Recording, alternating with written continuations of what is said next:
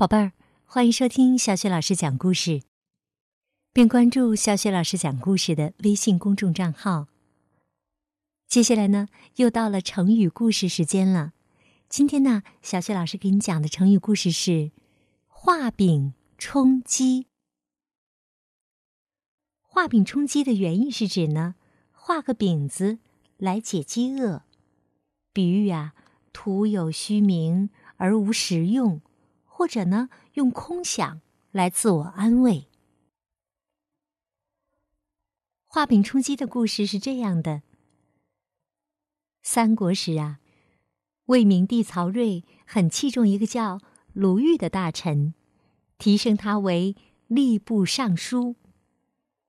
有一次，明帝召鲁豫进宫，对他说：“朝中需要一个中书郎。”你帮朕挑选一个合适的人才吧。说完，明帝还在纸上画了一张饼。卢玉看了看，迷惑不解，摇摇头说：“臣愚昧，望皇上指点。”明帝笑笑说：“选举有名，名如画地作饼，不可淡也。”意思是说呀，挑选人才要根据品德和实际，不要只选有名气的人，因为名气就像这张纸上的饼，徒有其名，但并不能充饥呀。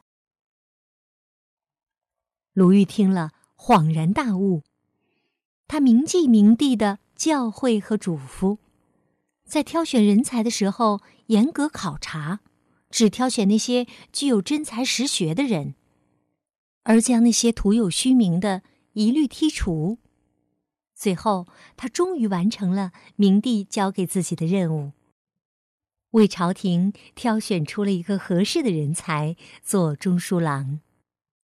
后来，人们用画饼充饥比喻有虚名而无实用，或用空想来自我安慰。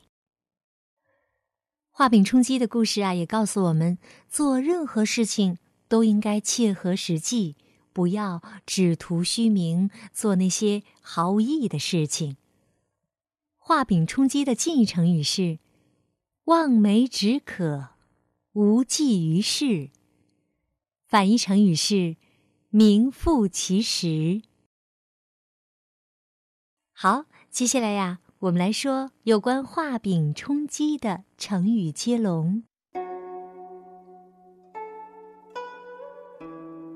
画饼充饥，饥不择食，食之无味，弃之可惜。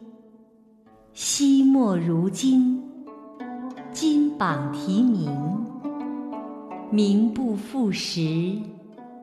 实至名归，归心似箭，箭在弦上。